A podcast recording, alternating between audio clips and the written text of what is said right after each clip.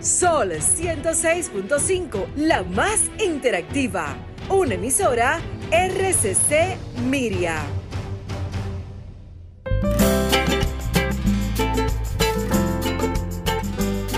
Preguntas y respuestas con altura y calidad. Entrevistas o compuestas en un paneo con personalidad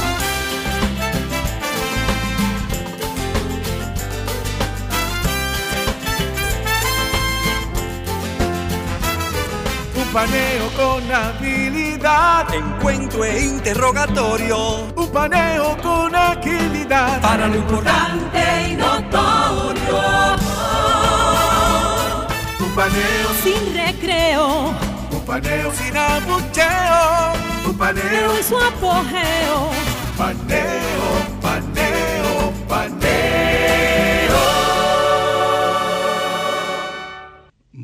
buenos días, República Dominicana, queridos oyentes de su programa Paneo Semanal.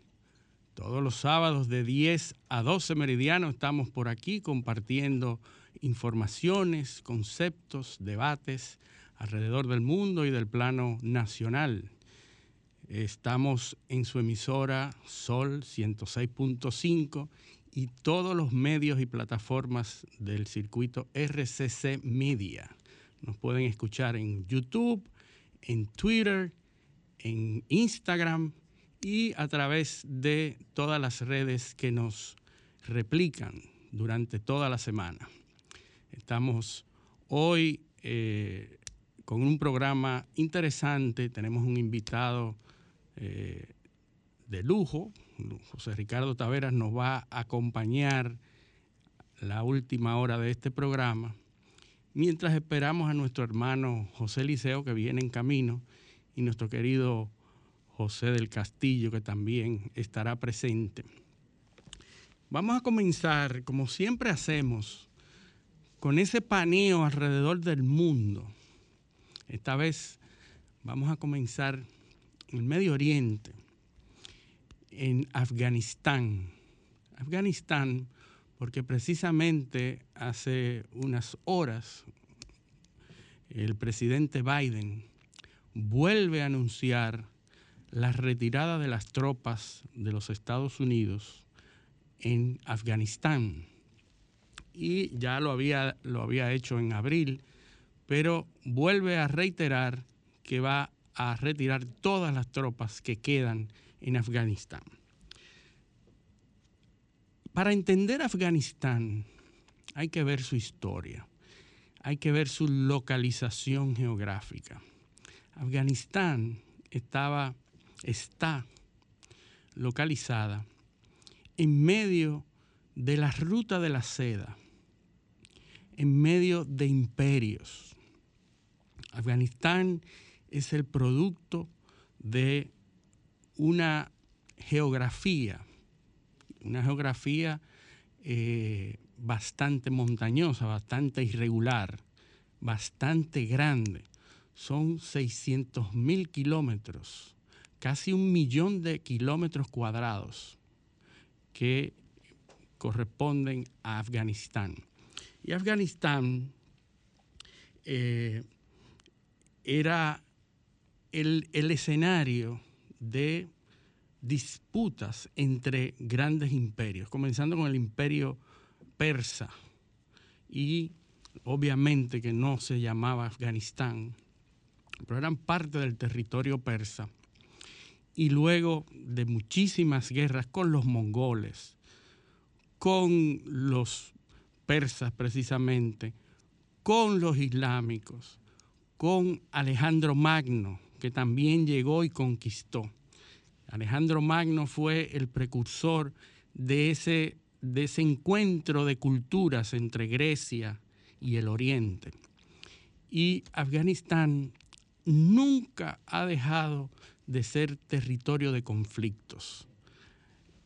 El último y más significativo conflicto, el conflicto de las guerras proxy, las guerras proxy, que son guerras que se pelean en nombre de grandes potencias, por ejemplo, la guerra rusa y norteamericana que se escenificó en Afganistán a mediados de la, de la década de los 60, comenzó a gestarse en Afganistán unos movimientos medios socialistas, medios comunistas, que terminó provocando en el 1978 con el tratado Kabul-Moscú. Y en ese tratado de una alianza entre Afganistán y Rusia y la Unión Soviética en ese momento, se gesta entonces esa adhesión o esa ayuda para proteger el territorio de un grupo seleccionado de afganos que estaban en el poder. Y entonces ahí se gesta esa adhesión, esa unión entre los rusos y los afganos. Obviamente que en ese momento de Guerra Fría, los Estados Unidos también llaman, se llaman alerta y comienzan entonces a armar a los grupos disidentes de afganos. Ese, ese movimiento en donde los Estados Unidos comienzan a ayudar a disidentes, como pasó en muchísimas otras geografías del mundo, eh, se dio entonces lo que decíamos de las guerras proxy. Aprovechamos y saludamos a nuestro querido hermano José Liceo, que hemos conversado muchísimo sobre ese tema. Y entonces las guerras proxy que se dieron en, Afganistán, que fueron guerras muy importantes para lo que iba a ser luego Afganistán. Y muy interesante el, el, hecho de que en Afganistán uno de los productos de mayor productividad valga la redundancia, era la amapola. La amapola era el, el cultivo que utilizaban los, los agricultores para sustentarse. la mayoría de los agricultores se ganaban el sustento a través del cultivo de la amapola. ¿Y qué es la amapola?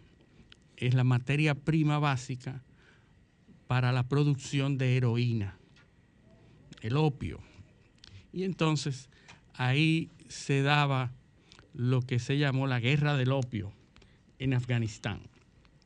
Y entonces hay muchísimas... Que la segunda guerra del opio. La segunda guerra del opio, la primera en China. Exactamente. Correcto. Y entonces, en, esa, en, esa, en ese momento, hay incluso eh, recuentos de periodistas de ese momento, estamos hablando la década 78, eh, de los 78 y 80, en donde la CIA hacía incursiones en Afganistán para apoyar a los disidentes, pero también comercializando o facilitando el comercio del opio o de la amapola. Entonces, se da todas estas eh, situaciones que hemos mencionado en otras partes del mundo, en donde los servicios de inteligencia inciden en el, en el, escenario político y estabilidad de, los pueblos, pero también facilitando eh, el, comercio ilícito de sustancias. y lo digo porque eh, estuve leyendo un un eh, recuento, un libro de un periodista de la NBC que habló muchísimo sobre cómo la CIA había intervenido en Afganistán, facilitando muchas veces el, el cultivo y la exportación de esas sustancias. Entonces, para entender Afganistán, hay que pensar en el Islam, el opio y las grandes potencias. ¿Y la ubicación? Y la ubicación geográfica en el medio de ¿Y la composición de la población? La composición de la población porque las, las diferentes razas y etnias que se dan cita allí y que tienen cada cual su cultura diferente. Estamos hablando de que es una población eh, eminentemente islámica, pero de diferentes grupos islámicos. Sí. Los chiitas y los sunitas, que toda la vida y en toda la región del Medio Oriente han estado en pugnas, y que esa, esa diferencia entre chiitas y sunitas es la causa principal de todos los conflictos en el Medio Oriente. Bueno, eh, eso, eso como, como todo. eh, primero saludar a nuestros oyentes. Eh, eh, no, voy- no puedo decir lo que decía Héctor Lavoe. Decía, no soy yo que llego tarde, que ustedes llegan temprano. Aquí, o sea que el dominicano cuando llega tarde, por ejemplo, eh, en los aeropuertos, eh, me dejó el avión. Sí. Fue el avión. Sí, pues, exacto, el avión. No fuiste tú. Fue él. Él dice que se lo dejaron. Es una conjura de una aerolínea y 300 pasajeros más para dejarlo a él. Así es. Eh, pero bueno, y lo importante es que estamos aquí dando las gracias a Dios, como siempre, que nos permite eh, estar aquí y a ustedes que nos hacen el honor de escucharnos. Eh, para continuar en el, en el- en el tema, interactuar con, con Luis, muy interesante el tema de Afganistán. Eh, como decía en off, no, o sea, el, el tema afgano no se puede eh, o no se debe analizar sin poner en contexto todas todas esas eh, puntualizaciones que tú haces. Primero, la composición del país. A- Afganistán tiene al menos siete etnias Así es. diferentes. Eh, está, son etnias que abrazan, al- algunas de ellas abrazan el lado radical del Islam. Eh, recuerda la gran división de, eh, tú- que tú mencionabas de los suníes y, lo- y los chiitas, eh, que básicamente es una división como, como todo lo que, lo que tiene que ver con, con el Islam y con Oriente Próximo y, y Oriente Lejano, construida en base a criterios occidentales. Así es. O sea, eh, el Islam se prácticamente los, eh, los historiadores y los cientistas sociales lo han dividido usando los mismos criterios con los que se dividió el cristianismo. Así es. Eh, la reforma eh, de Lutero. eh, Porque la- muchos de los territorios 95 tesis. islámicos ahora fueron colonias inglesas y europeas. Yo tengo una tesis muy particular, eh, histórica, sobre eso. Y es que el Islam es una respuesta al cristianismo. Eh, fíjate que cuando se da la gran eh, escisión en el, en el Islam, que es alrededor eh, en el siglo VIII, me parece, de la, ya de la era cristiana, eh, donde pues se produce la muerte de Mahoma, eh, asesinan a Ali, el sobrino de Mahoma, y hay toda una serie por la descendencia, de por la escarceo. herencia. que se dan, que se dan en Irak, Ya, lo que hoy Irak. A Ali lo matan en Karbala. sí. Es una ciudad muy famosa, lo que, lo que seguimos la guerra del Golfo y veíamos eh, las dos guerras de, de- de Irak, sobre todo, eh, veíamos que Karbala era una ciudad, bueno, pues Karbala es uno de los centros de, de pere- de peregrinación que están en Irak. Sí, sí, una de las ciudades Y sagradas. ahí que se divide en dos. Y esa, esa división que se da en el Islam es lo que posibilita que los eh, o, o acelera el proceso de dominio del Islam en el norte de África, porque hay una facción que son los Omeyas que huyen hacia el, hacia el oeste. Y entonces van en su camino, pues conquistando todos esos pueblos. Eh, y llegan eh, a la península ibérica. Así y fundan, eh, y fundan lo que es Al-Ándalus, que es el, el califato, el dominio. Uno de los imperios más grandes, el imperio, islam, el imperio is- islámico. Pero yéndonos hacia, hacia, hacia Afganistán, que era donde estábamos, Afganistán hace frontera con Irán. ¿Entiendes? Eran parte del, del- del imperio persa. ¿Qué es lo que pasa? Que en el 1978, 78, 79, 78 eh, fue el pacto Moscú. no, no, y la, y la, no, no, la revolución de la Ayatollah, del Ayatollah. de la Ayatollah Rojala Khomeini. Sí. la revolución de Irán, donde, Sí. donde ya habían sacado del poder al Shah. Al Shah de Irán. Mohamed Reza Pahlavi. Reza Pahlavi. Que fue el último, el último Shah. El último Shah. Ella estaba enfermo, tenía cáncer, tenía, ya estaba muy diezmado. ¿Qué sucede? Que Irán es uno de los productores de petróleo más importantes del mundo. Entonces, Afganistán está en la frontera. Y ahí vamos al concepto de guerra proxy, lo que tú desarrollabas. ¿Qué sucedía? Bueno, los americanos, por un lado, forman a Saddam Hussein, lo alientan, le dan armas, lo, organizan. Para contener. Para contener a la Ayatollah. O sea, la, guerra, eh, la, revolución eh, islámica. Y por el otro lado, representa la vuelta al radicalismo islámico de Irán. Sí, pero bueno, la vuelta al radicalismo, pero el radicalismo tenía, yo no recuerdo exactamente cuántos siglos que había sido desplazado del poder. Porque recuerda que la, historia del Shah es una historia también eh, eh, un poco conflictiva. Estamos hablando, señores, estamos hablando de un imperio, un imperio persa, que en el 1960 y, 60 y tanto, principio, la primera, la primera mitad de la década del 60 del siglo pasado, celebró sus 2.500 años el imperio. O sea, Estamos hablando de una cultura para que la gente se ubique. Milenaria. Que no es verdad que los Estados Unidos, ni los rusos, ni, los franceses, ni, o sea, ni los ingleses, eso no lo va a controlar nadie. Eso son culturas de 2.500 años.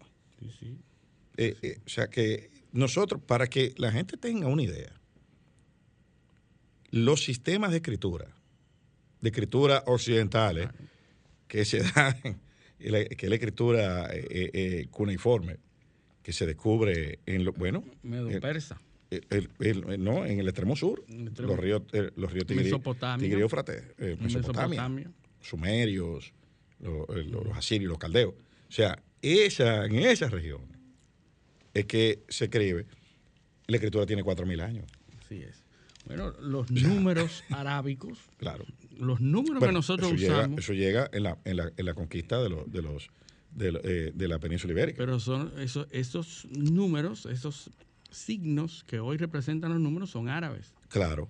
Lo que, te, lo que, lo que yo estoy diciendo esto para que la gente se ubique con qué tipo de población es que se está lidiando ahí. Sí. Son tribus, son clanes. Eh, la, e, la etnia pastún es la más, eh, la más importante de todas, representan como el 40% de la población. Pero de ahí en adelante hay otras etnias. Sí, pero eh, yo creo que la más importante en Afganistán son los talibanes. Bueno, no. Los talibanes toman el control. Porque los talibanes no son una etnia, los talibanes son, un, grupo religioso. político religioso. Sí. Que e, ese es otra, otro concepto, porque aquí está todo ligado. Después de la revolución de Irán y el Ayatollah, pasó a ser jefe del Estado en, un momento X. Sí, sí, que llegó de Francia y, tomó el control y radicalizó a Irán en torno a la, religión, porque Irán estaba eh, eh, occidentalizado con, sí, claro, claro, claro. Ella, era, era, era eh, bueno, Teherán era como, como, una, como cualquier ciudad. Metrópoli, una, cosmopolitan. Entonces, entonces, esa, esta etnia, la etnia pastún, que es la más importante, que también es la Peshawar, es la que es, eh, así se conoce, es la etnia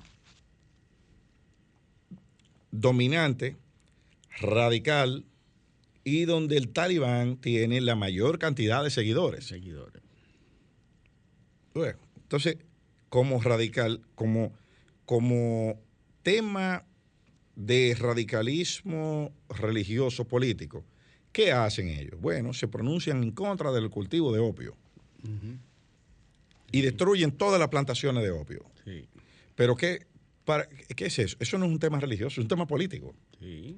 Es un tema político. La fuente de ingreso. Claro, controlar la fuente de ingreso. Entonces, de ser el principal productor de opio, cuando el talibán llega al poder, a finales de, los años 90, eh, erradica todas las plantaciones de opio, las elimina, y con eso saca de juego a muchas potencias occidentales que tenían sus manos metidas en, en ese negocio. Ujú. ¿Recuerda cuando hablábamos del, del libro de, eh, de la- la- de la- del aniversario de la lucha contra las drogas, que desarrollamos aquí bastante ese tema? Decía que la, la regulación antidrogas en el mundo propende a castigar a los productores, a los países donde se hace la producción primaria de la materia prima. Sí.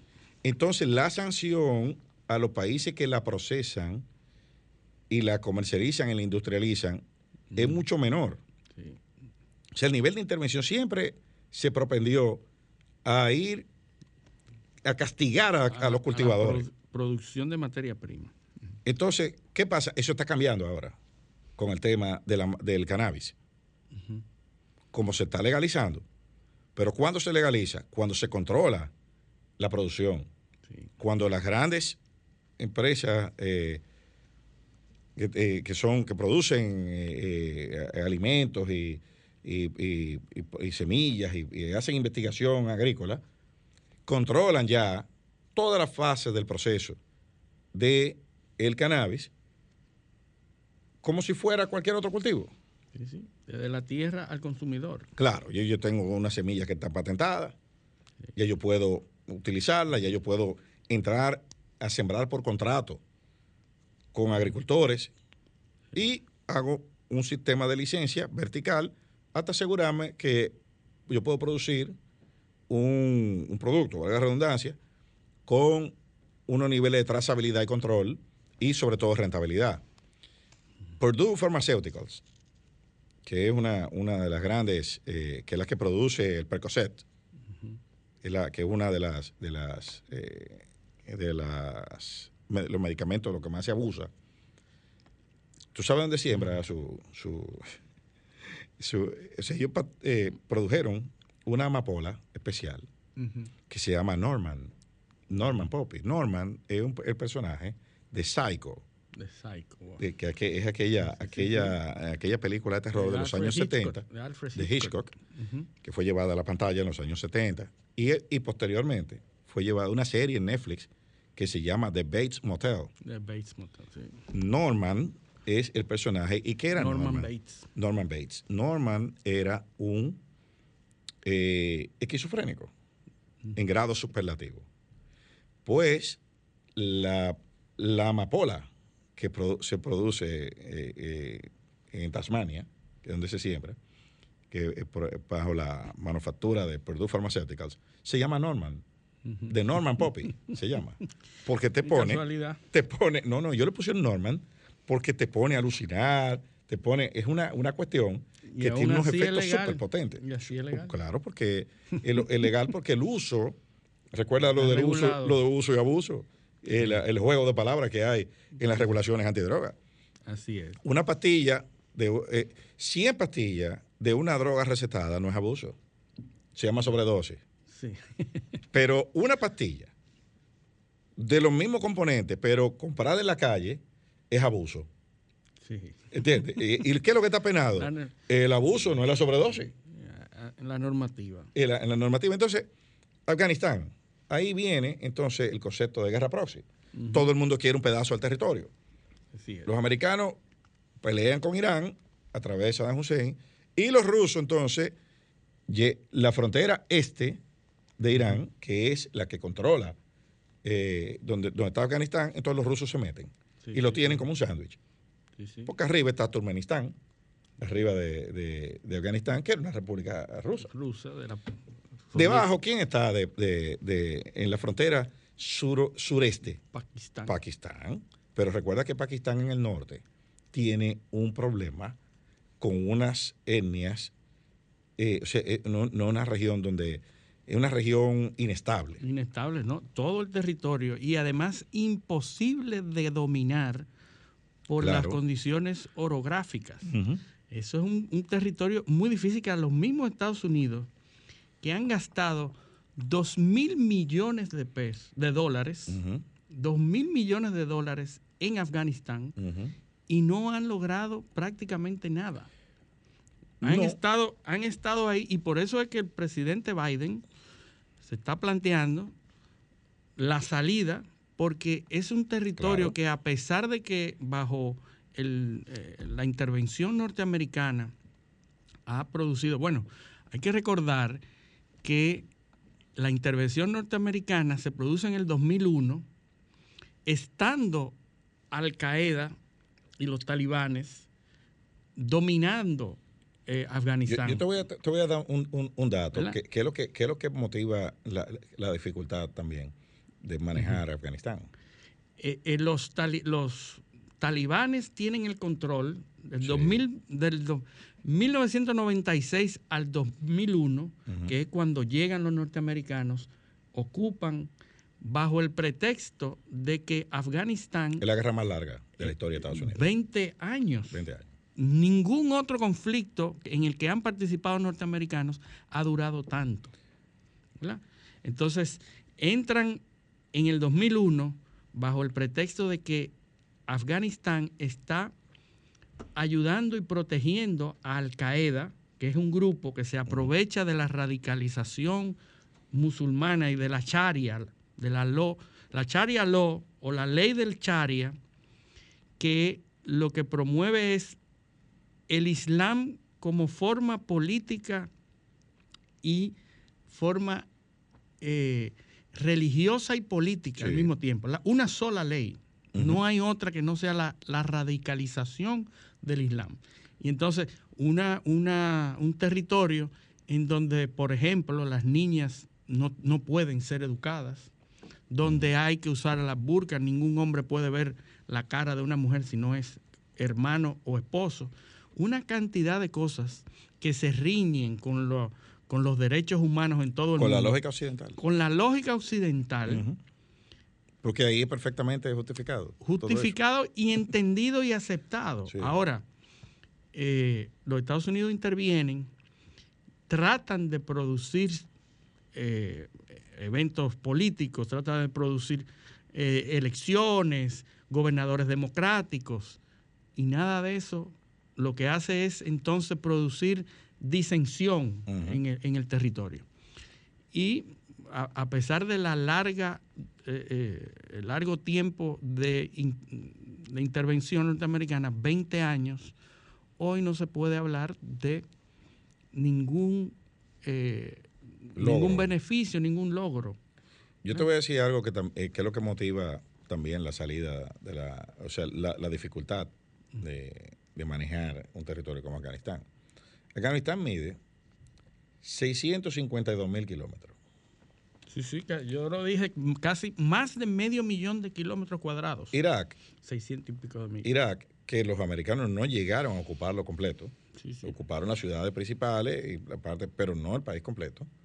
Irak mide 438 mil kilómetros. O sea que Afganistán es 200 y pico de mil kilómetros más, grande. Es 50% más grande que. Y menos manejable. Siria, Siria que, es, un, es un país relativamente pequeño, que tampoco ha podido ser ocupado. Siria mide apenas 185 mil kilómetros y no han podido ocuparlo. Entonces, por eso yo oigo gente hablando que, se metan en Venezuela. Oh, Pero Venezuela mide casi un millón de kilómetros cuadrados. Venezuela es más grande que Afganistán, que Irak, que Siria, o sea, ¿tú estás entendiendo? Eh, eh, o sea, conquistar un país de ese tamaño, de más de medio millón de kilómetros, es una tarea titánica. Imposible estratégicamente. Eh, entonces, entonces, esa es una, y, y, si a eso tú le añades que es una población que no es homogénea, porque hay siete etnias, se hablan dos idiomas de manera oficial, y un paisaje, un terreno muy accidentado, con montañas de, en miles de metros de altura, entonces tú tienes, entonces tú tienes eh, un caldo de cultivo ideal. Por ejemplo, Siria, eh, Libia, que es el otro dolor de cabeza, Libia mide 1.700.000 kilómetros cuadrados. Entonces, por eso es que no se meten. No hay manera. ¿Cómo tú te vas a meter en un país de un millón de kilómetros cuadrados? Que, no sea, que no sea como hoy, en donde eh, la intervención norteamericana en Afganistán solamente ha dejado miles miles de pérdidas humanas. Sí, pues tú te cansas de matar gente, no, no, no hay manera, no avanza. No hay forma. Eh, eh, lo, que pasó en Vietnam. Eh, en Vietnam mataron 50, 58 mil norteamericanos. en 14 años de guerra, pero mataron 2 millones de vietnamitas. O sea, se cansaron de matar gente. Y no, no, hay manera. Pero Biden dice que ya al, 30 de agosto. Biden, eh, la tropa americana se han ido más que Johnny Ventura, que se retira todos los años. sí, retiro, 40 retiros y no se va. Y no se va. Entonces, Saludo a nuestro hermano José del Castillo. Y, y cerrar ese tema, hay, una, hay unos análisis de inteligencia que dicen que, que el gobierno eh, afgano dura alrededor de seis meses después que vayan los norteamericanos. Sí, no, no. Sin que los talibanes vuelvan a, tomar el control. No hay manera. ahí, no hay, ahí no hay nada. No hay seguridad, no hay nada. A pesar de que Donald Trump en el pasado gobierno hizo muchos esfuerzos para hacer un pacto con los mismos talibanes. Porque para que Donald Trump quería cobrarle la seguridad. Y no podían. Eh, y eh, un, día antes de una reunión de ese pacto mataron a un norteamericano. Sí. Y entonces se retiró. Se canceló la reunión. Se canceló la reunión. Pero bueno, vamos a vámonos a nuestra primera pausa y ya volvemos entonces con los temas locales y entre nuestro Chocá Palma con José del Castillo, que Andrés Ren. Pero vamos, vamos a la pausa. Esto es Paneo Semanal, no le. Paneo, paneo, paneo. Sol 106.5, la más interactiva. Una emisora RCC Miria. Seguimos en su espacio paneo semanal por esta Sol 106.5 FM. También seguimos en YouTube, en el canal de Sol y en nuestro canal Paneo Semanal y en nuestras redes sociales, Facebook, Instagram y Twitter, Paneo Semanal. Bueno, entonces ya formalmente dar la bienvenida a José del Castillo, que está aquí con nosotros. Sí, buenos días eh, a ustedes y buenos días a los amigos que nos siguen en este paneo semanal. Eh, bueno, yo pienso que aunque tenemos un invitado que va a hablar del tema de Haití y de otros temas, que es Ricardo Taveras, eh, yo pienso que la noticia más impactante de la semana, luego del fallecimiento de Willy Rodríguez, eh, un ícono de la comunicación dominicana. La leyenda. La leyenda. Eh, no solo por su participación en las radios, sino eh, o sea, como locutor y como comentarista, sino además eh, el aporte que hizo Willy a la radiodifusión en la República Dominicana. Eh, con la expansión de la de las radios. Y la forma de hacer radio, en sentido Correcto, El, el, el, impulso que le dio a distintas emisoras y cadenas en las cuales trabajó y se ocupó de, de que tuviera una cobertura nacional la última, evidentemente, la, emisora hermana, la Z101. Así que para sus familiares y para la empresa y para Bienvenido Rodríguez y todos los amigos de Willy que nos contamos entre ellos porque nos tocó desarrollar una relación con Willy. Recordamos, nos entrevistó hace dos o tres semanas eh, y estuvo en la provincia de Barahona eh, hace menos de un mes, me parece, alrededor de un mes y tanto. Eh, pues eh, con uno de sus programas, de los famosos programas especiales. A todos ellos, pues nuestro, nuestro más sentido pésame, nuestras condolencias y fortaleza. Eh, el otro, la otra noticia importante de la semana es el magnicidio de Jovenel Mois. primero por el acontecimiento, o sea, el asesinato de un presidente en ejercicio. De cualquier país. Aunque deslegitimado, porque realmente hay una cronología de acontecimientos. La última es la gran discusión sobre el término de su mandato que se produjo constitucionalmente en febrero de este año. Sin embargo, él... Eh, Pero ya se había programado unas elecciones. Eh, bueno, él había primero disuelto el Parlamento, eh, que era de mayoría opositora tanto el Senado como la Asamblea. Eh, se había, el presidente de la Suprema Corte de Justicia había sido destituido. Entonces... había eh, muerto también. Se había. Hay otro que, que, era sucesor también que había sido muerto por, por COVID también. Ah, bueno, el presidente de la Suprema. Sí, fue que murió por COVID. Y luego... Eh, acababa de destituir a un primer ministro y designado otro que no fue ratificado por el Congreso porque el hombre estaba gobernando por decreto, porque el Congreso había eh, eh, entrado... Prescindiendo de formalidades. Este, lo había disuelto. Es decir, era un Estado realmente prácticamente de facto, con una convocatoria, una constituyente, que tenía como objetivo reintroducir la figura de la reelección y además establecer un régimen presidencialista, porque en Haití el régimen que está vigente es un régimen parlamentario eh, con un primer ministro que es nominado por el presidente de la República, pero que es ratificado por el Congreso Nacional y es en, efecto el que gestiona el día a día del, gobierno y el que conforma el gobierno con la designación de los ministros eh, de las diferentes carteras. Entonces, la situación en Haití, eh, previo al asesinato de Jovenel, de Jovenel Moïse, se había ido complicando en el tiempo. Y un presidente que había sido electo apenas con 600 mil votos. Eh, de una, población de, de 12 donde votó alrededor del 20% del padrón, una población de, de, más de 11 millones de habitantes ya traía consigo los problemas de legitimidad propios de, esta situación que estamos describiendo. Y evidentemente agravado con la situación de facto que se había eh, establecido a partir de febrero, que era el término de su mandato, aunque él decía que no, que su mandato terminaba en el año 2022 porque él asumió un año después eh, de que fue electo presidente de la República. Eh, entonces, realmente, eh, eh, realmente hay que entender ese magnicidio en ese contexto.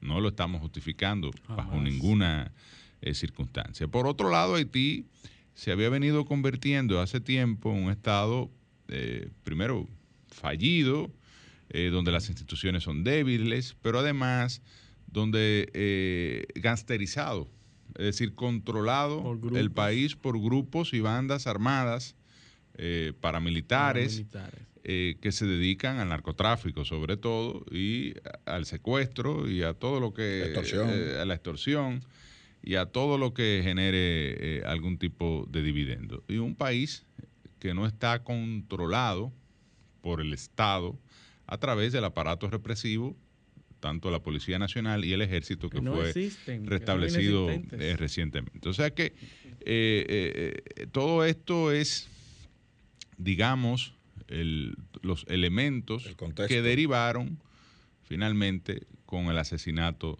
de Jovenel Moïse. Que todo apunta, y cuando tú lo, mientras más informaciones surgen, mientras más se van desvelando las diferentes eh, situaciones.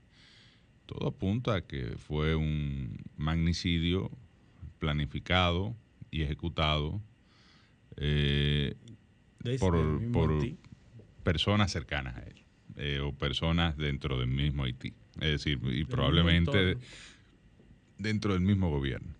y evidentemente con apoyo de sectores empresariales o grupos económicos eh, hasta de eh, estas bandas ganteriles que eh, de alguna manera veían amenazados sus intereses con la continuidad de Jovenel Moïse, porque lo que él planteaba era la continuidad de su gobierno. A través de una reforma constitucional, un plebiscito que, que se iba a producir, se había suspendido en tres ocasiones, ya teóricamente iba a ser en septiembre, con unas elecciones que probablemente en principio estaban convocadas para el año entrante, pero evidentemente con todo el andamiaje eh, en términos de propuesta legislativa de reintroducir, como dije ya hace un tiempo, la, un sistema presidencialista y la figura de la reelección, que le hubiese permitido a él eh, pues continuar en el poder.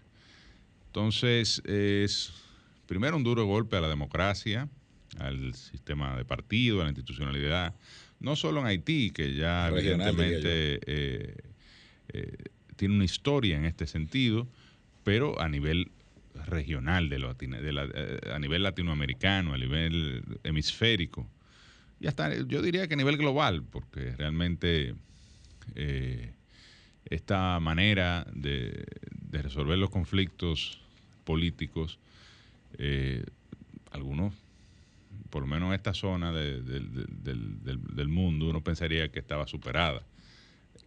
Sin embargo, es el octavo presidente, me parece que fallece desde, la, desde el final de la Segunda Guerra Mundial. y en pleno 2021. Realmente eso te hace pensar, eh, te hace ¿Estamos reflexionar. Avanzando, no estamos avanzando. Y sobre todo para la República Dominicana representa una situación mucho más preocupante al, sabiendas que compartimos eh, una isla y que Haití es nuestro vecino más cercano, pero además es el receptor de, de la de la mayoría de nuestra, de, una buena parte de nuestras exportaciones, nuestro segundo socio comercial. es la parte que mucha gente eh, aquí no, quiere. No, no, pero yo empiezo por, por, la parte positiva. Nuestro segundo socio comercial, además eh, la vida económica de eh, muchas provincias de la, frontera, depende de Haití, en los mercados binacionales, sobre eh, el caso de Dajabón. Dajabón muchos sectores. Dajabón es una provincia que a pesar de ser fronteriza no acusa los problemas de pobreza que acusan las provincias fronterizas del sur por el dinámico mercado que hay en Dajabón. Eh, y una economía que depende exclusivamente del funcionamiento de ese intercambio comercial con Haití. Igual los negocios binacionales, como en el caso del mismo Dajabón en Juana Méndez, que hay una zona franca binacional eh, que opera eh, en, esa entre Juana Méndez y Guanamit, es decir, en, en la zona limítrofe, una parte en Haití y otra en República Dominicana. Entonces, eh, el otro tema, Haití es el principal emisor de, migrantes hacia la República Dominicana, eso ha sido evidentemente histórico.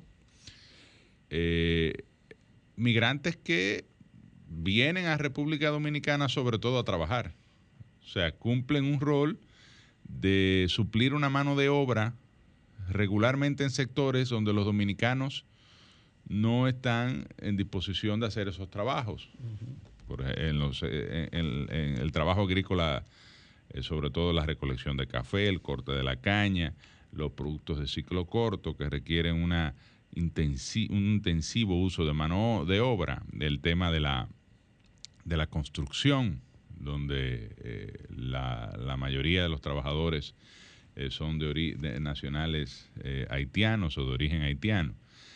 Eh, y eh, evidentemente el, tema político de lo que ocurre cuando Haití eh, estornuda a la República Dominicana, pues evidentemente se le pega por lo menos resfriado, ¿no?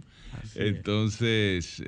no faltaron mucha gente que quisieron aprovecharse de eso para culpar, digo, mucha gente en Haití, en muchas cuentas quisieron aprovecharse ante la noticia eh, de que dejamos pasar, de que por nuestra frontera, de que de que teníamos algún tipo de esa foto en el Faro Colón en el Palacio no ayudan. Eh, eh. Bueno. No, bueno, sí, eso es parte del, de la, de la del, digamos, de la historia que hemos vivido entre, con Haití durante el paso de los años, desde que Francia ocupó esa parte de la isla y constituyó ahí la colonia de San Domán, que posteriormente eh, fue en el año 1801, me parece que fue la independencia haitiana, a principios del siglo XIX, eh, eh, que fue la primera independencia negra del mundo eh, y se produce a raíz de la independencia de los Estados Unidos en 1776 y la, de, la, francesa en 1789 que generó toda esa, eh, esa dinámica de, procura de las libertades en 1804, correcto, la fecha exacta, de la independencia eh, haitiana y luego posteriormente los haitianos nos ocuparon por 22 años. Eh, nuestra independencia, como todos sabemos, es de Haití, la primera, porque la verdadera independencia fue la restauración. Eh, luego de que Pedro Santana, eh, ese traidor a la patria, pues eh, anexara en el año el 18 de marzo de 1861 la República Dominicana a España, cosa que de la cual quiero hablar ahorita también. Entonces, la situación en Haití eh, es de mucha preocupación, inestabilidad. Ayer se designó en, un desafío, al, en lo que se denomina un desafío a la primatura, es decir, al, primer ministro en funciones. Eh, se designó, el Senado se, se reunió, a pesar de, de haber estado disuelto, eh, y designó al presidente del Senado como presidente provisional de la República hasta tanto se convoquen nuevas elecciones. Eh, se ha solicitado la intervención del gobierno de los Estados Unidos con tropas. Eh, se ha solicitado la intervención de los cascos azules de Naciones Unidas, eh, que ya estuvieron en, Haití durante muchos años a través de la misión humanitaria en Haití, la MINUSTA. Y real y efectivamente el gobierno americano como que no ha querido intervenir y envió eh, unos eh, agentes del FBI. de eh, alto rango. con unas vacunas también y qué sé yo.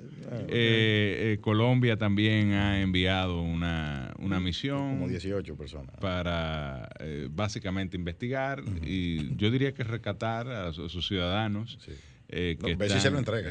A ver. Recatar. Eh, sí, bueno, porque ahora sucede que este comando, que era inicialmente el que se había acusado de haber asesinado al presidente de Haití, al parecer no tuvo nada que ver con el asunto. Al contrario, eh, acudió al lugar eh, ante un llamado de, para proteger a la familia presidencial y ya cuando llegó que al parecer, todo, todo al parecer, porque todo esto está cubierto de una gran especulación.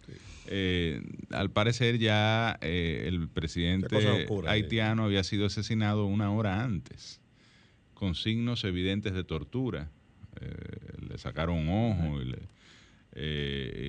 disparos en, la, en, las tetillas y una serie de, elementos que luce pensar que hubo, porque al final le dieron 13 disparos, realmente que tenga un disparo en la tetilla eh, no, con una ráfaga, ¿tú me entiendes? Cada una. Sí, eh, bueno, tú sabes.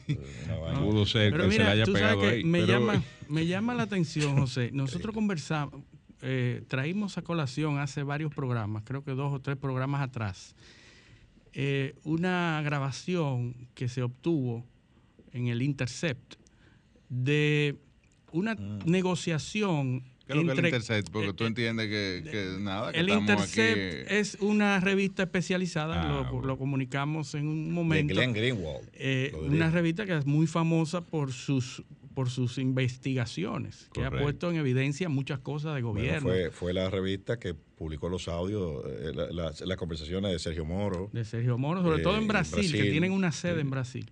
Pero como esto es radio, bueno, sí, Glenn Greenwald, el esposo de Glenn Greenwald, es, un diputado brasileño. Sí, sí. Entonces, el asunto es que pusimos en evidencia a través de esas grabaciones de cómo un grupo armado o paramilitar puede contratar los servicios de mercenarios y que fácilmente pueden salir y agruparse 20, 30, 50, 100, 200 para el caso del ministro boliviano, ¿no? Para el, ministro boliviano. Y, y cómo se puede producir eso.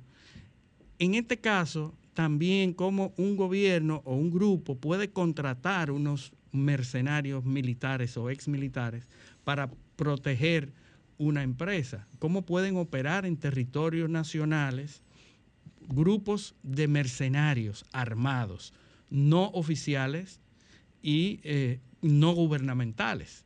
Entonces, vimos también ayer en los episodios que se están ocurriendo ahora en Venezuela. En Venezuela hay una ganga hay un grupo criminal que se llama el grupo El Kiko. El grupo El Kiko. Y hay muchos videos rodando por las Tiene redes. Varios días Tiene varios días en, una, en un enfrentamiento con las autoridades. Las autoridades han desplegado fuerzas eh, especiales rodeando todo el lugar, un, lugar de que es el, eh, eh, la carretera Guzmán Blanco, que se llama la Cota 905 en Venezuela y e, está, están habiendo enfrentamientos, pero ¿qué es lo que llama la atención? Un video que anda por ahí, un helicóptero gubernamental oficial es, recibe eh, ataques de cohetes militares, RPGs, o sea, cohetes antiaéreos es repelido en una población pequeña de Venezuela. Es decir, que cómo es que esas armas militares eh, pueden ser accedidas, pueden, eh, cómo esos grupos criminales tienen acceso a armamentos militares de tierra-aire. Bueno, eh, Luis, porque Venezuela es uno de los países más corruptos de, del mundo. Tiene una frontera grandísima, tiene además de pobreza. pero también el, el, aparato militar venezolano es profundamente corrupto. Eh, y realmente adquirir este tipo de armamento en un país y venderlo, comercializarlo. el tráfico, por ejemplo, tiene tanta incidencia donde hay una selva eh, que se comparte con Colombia, donde se produce, hay laboratorios de drogas, también el gobierno armas donde hay paramilitares, donde se adquieren armas de todo tipo, pues realmente eso a mí no me extraña. El gobierno arma, el gobierno armas civiles, donde el gobierno arma, arma a los civiles, hay una vinculación los colectivos. Eh, de los colectivos de bolivarianos con las fuerzas armadas. A mí no me realmente no me no me sorprendería que tuvieran acceso no a eso, a tanques de guerra y helicópteros. Pero fíjate lo que está pasando es que la población simple, cualquier grupo, a través de redes, a través de las conexiones, a través de todas estas... Eh, un, país con una, profunda cultura de violencia. Sí, tienen acceso a todo esto. ¿Cómo tú controlas que tú, le das armas a, un grupo X cantidad de miles de civiles pobres con problemas? Para terminar, ¿Cómo tú vas a, controlar para terminar el caso haitiano, yo pienso que nosotros debemos, eh, de alguna forma u otra, eh, y es mi opinión personal, pues sumarnos a ese llamado de que eh, Naciones Unidas intervenga o la OEA, eh, los Estados Unidos, eh, los países que son compromisarios con la estabilidad del proceso haitiano, porque a nosotros lo que nos conviene es que Haití haya estabilidad. para nosotros poder hacer negocios como hacemos diariamente y hacen los haitianos en República Dominicana, es reactivar o reiniciar nuestras exportaciones hacia Haití y que Haití se encamine a un proceso eh, de restablecimiento del orden institucional y constitucional y un proceso democrático que le permita de alguna forma u otra eh, algún nivel de desarrollo que realmente hace años que se está en esa en ese anhelo que yo acabo de decir y quizás suena un poco eh, infantil o naif a la hora de o cándido no a la hora de, de pedir de solicitar que eh, se haga un esfuerzo para eh, eh, realmente resolver la situación en Haití desde el punto de vista institucional. Yo quería referirme a un tema brevemente. en unos minutos tendremos ya, ¿verdad? al, invitado. invitado, que vamos a seguir hablando de Haití. Precisamente lo que vamos a hablar es de Haití y su experiencia y su, conocimiento. El domingo pasado y sometimos en el Senado de la República una resolución en ese sentido, se, se celebró el 160 aniversario del fallecimiento del patricio Francisco de Rosario Sánchez. Sin embargo, eh, por razones personales, por un lado, pero también yo creo que de justicia, eh, porque con Sánchez, Sánchez no murió solo no lo fusilaron solo. No vino a la República Dominicana solo. Eh, Sánchez, que tuvo un papel fundamental en lo que fue eh, primero la conformación de la Trinitaria, junto a Ramón eh, Matías Mella y, Juan Pablo Duarte, y luego la noche del 27 de febrero y los acontecimientos posteriores en 1844, ah, y no solo él, su tía también, eh, María Trinidad Sánchez y otros miembros de su familia que eh, propugnaron, impulsaron la epopeya independentista. Eh, Sánchez fue porque resulta que en este país, el domingo también se celebró 4 de julio la independencia americana, pero los norteamericanos ensalzaron a sus padres de la patria,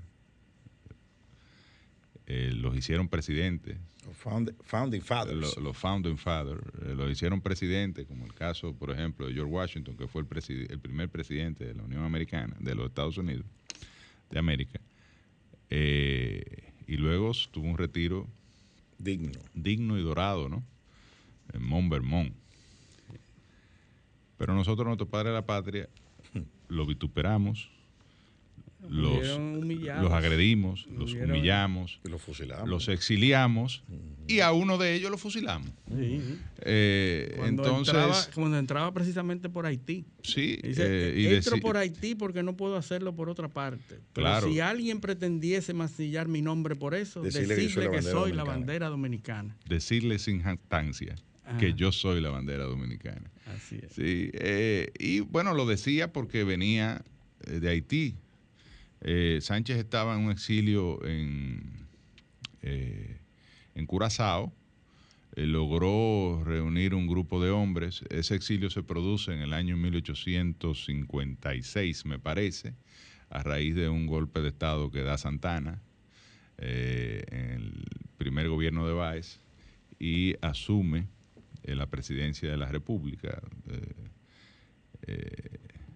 en un eh, y luego, eh, eh, en el año 1861, en junio del 61, viene Sánchez con un grupo de expedicionarios, digamos, apoyados por el gobierno haitiano, porque eso se había negociado con Jeffra, el presidente de Haití.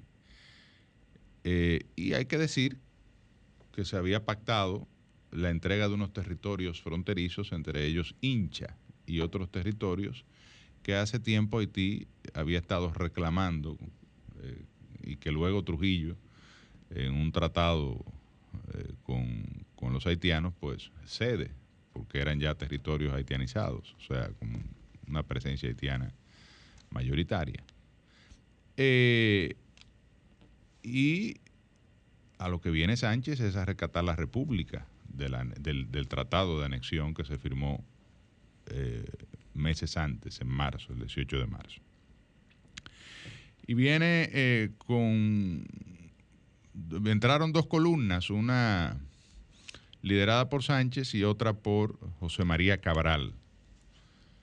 Eh, lamentablemente las distintas refriegas dieron origen a que los expedicionarios se retiraran hacia Haití. En ese retiro, ya Sánchez iba con su grupo, con un grupo, hacia, hacia Haití de regreso y es emboscado en el cercado, recibido a tiros. Allí fue Sánchez herido en la ingle y luego eh, fueron eh, hechos presos y trasladados al San Juan de la Maguana para un consejo de guerra que fue dirigido por el general La Sala. En este, este consejo de guerra, en el cual eh, se le proporcionó incluso a la defensa, porque pidieron ser defendidos por oficiales eh, españoles, pero no se le permitió, sino que el mismo La Sala le proporcionó una defensa militar. El defensor, en el caso del capitán Benigno del Castillo, que es eh, fue mi tatarabuelo. el capitán Benino del Castillo, pues eh, él le dice al Consejo de Guerra, el abogado, proporcionado por ellos mismos, que era un grupo de militares que enarbolaban la bandera haitiana, por lo cual se debían considerar parte del ejército haitiano y que por vía de consecuencia debían ser tratados como tal y la condena debía ser repatriarlos hacia Haití. Sin embargo, Benigno del Castillo y otros, incluyendo Sánchez, que hizo una defensa muy digna, al punto de que pidió... Que era abogado, eh, eh, Sánchez. sí, era abogado. Por eso fue, De hecho, Sánchez eh, fue nombrado fiscal general y fue el primer fiscal de la República, o procurador, general, de, la República. De la República. y, y finalmente, finalmente eh, a estos patriotas que vinieron con Sánchez, pues se le dictó la pena de muerte y fueron fusilados. Pero fueron fusilados de una forma oprobiosa, una forma que, bueno, al final terminó en una carnicería, lo cual levantó toda una, una ola de, rechazo en la población dominicana. Y lo importante de este evento es que fue el, el, preludio o, la llama que eh, inició el proceso restaurador que luego con el grito de Capotillo en el año 63 eh, es liderado por la espada libertaria de Gregorio Luperón. Yo quería, aparte del gran homenaje que se le hace a Sánchez todos los, domingos, todos los 4 eh, de julio, decir que también fallecieron con Sánchez estos mártires olvidados, que tuvieron la mala suerte quizás de ser fusilados con el patricio y por vía de consecuencia en gran medida eso se debe su olvido.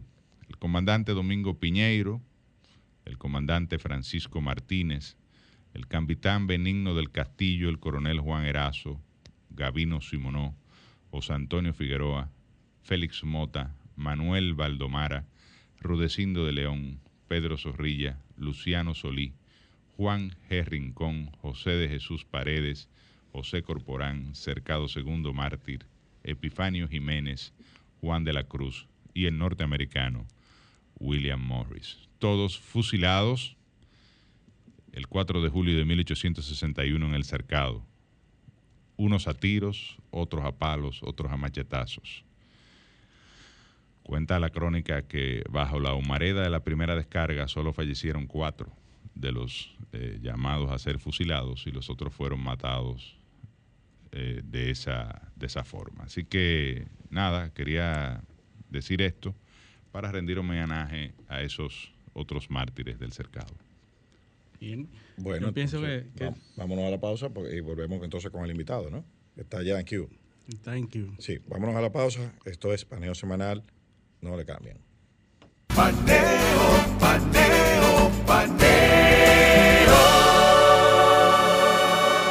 Seguimos en paneo semanal por esta Sol 106.5 FM, también en YouTube, en el canal de Sol 106.5 y en nuestro canal Paneo Semanal, así como en nuestras redes sociales, Instagram, Facebook, Twitter, Paneo Semanal. Ya tenemos entonces a nuestro invitado, que, tiene, eh, que es José Ricardo Tavera. Muy buenos días, José, José Ricardo Tavera, muy conocido abogado, eh, político, ex legislador también. Director de migración. Ex director de migración también.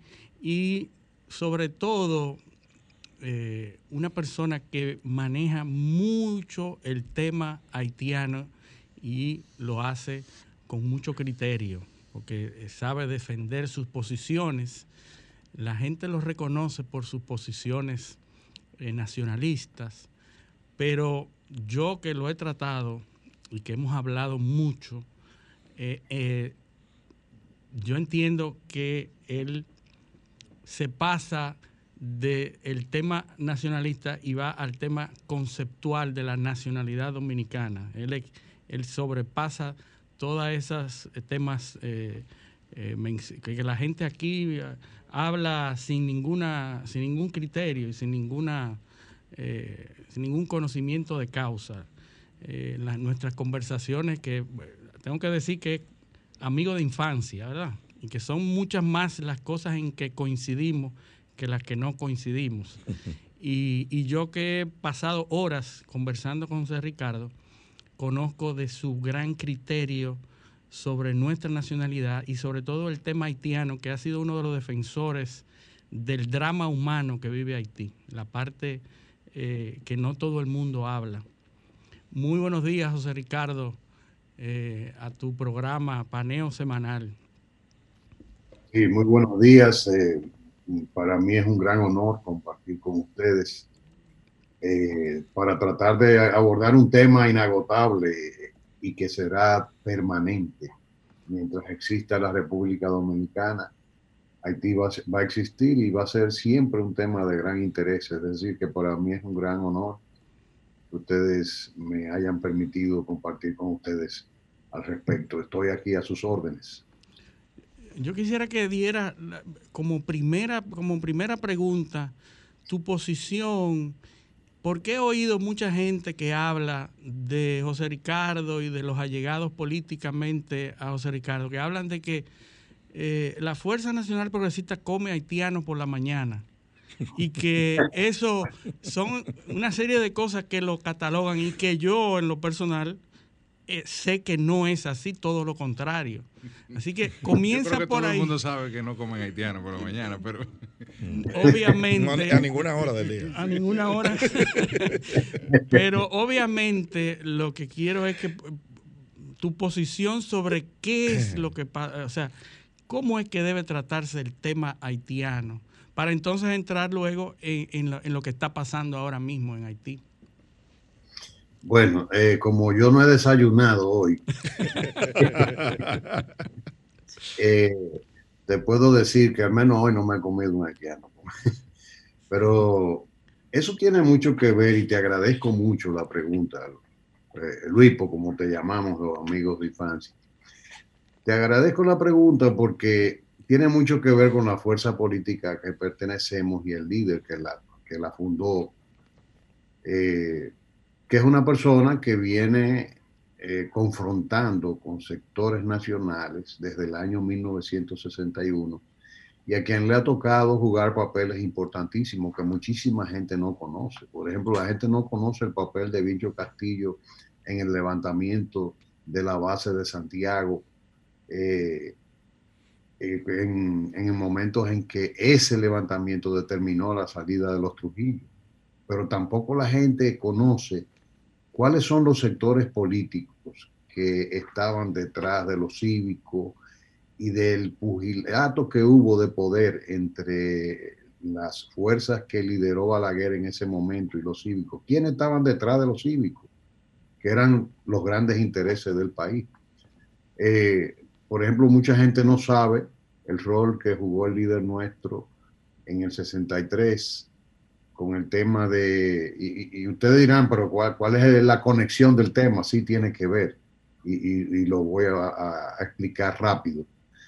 En el 63, cuando el doctor Castillo pasó prácticamente casi dos años en, en el escondido, junto al general eh, Chaguito Chago eh, Chavarría, Santiago, Pedro Santiago Chavarría, porque fueron un grupo de militares que se iban a levantar contra el golpe del 63 al mes del, del golpe. Y el rol que jugó, eh, por ejemplo, en el, en el gobierno de Balaguer con las leyes agrarias.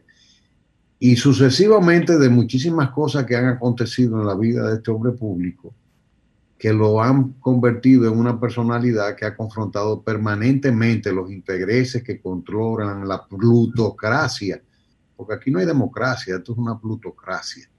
Entonces esa plutocracia siempre ha estado participando y, y ha desdibujado la figura de nuestro líder y obviamente ha desdibujado eh, el partido y su visión sobre una serie de temas y este es uno de ellos.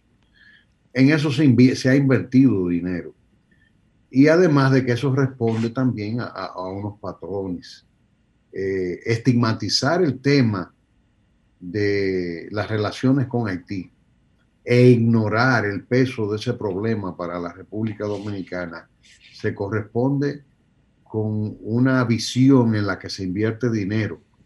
Primero porque hay intereses extranjeros interesados en que la República Dominicana o el contribuyente dominicano pague el desastre haitiano y que nosotros sirvamos como un Estado pivote que eh, se involucre en la solución de los temas haitianos.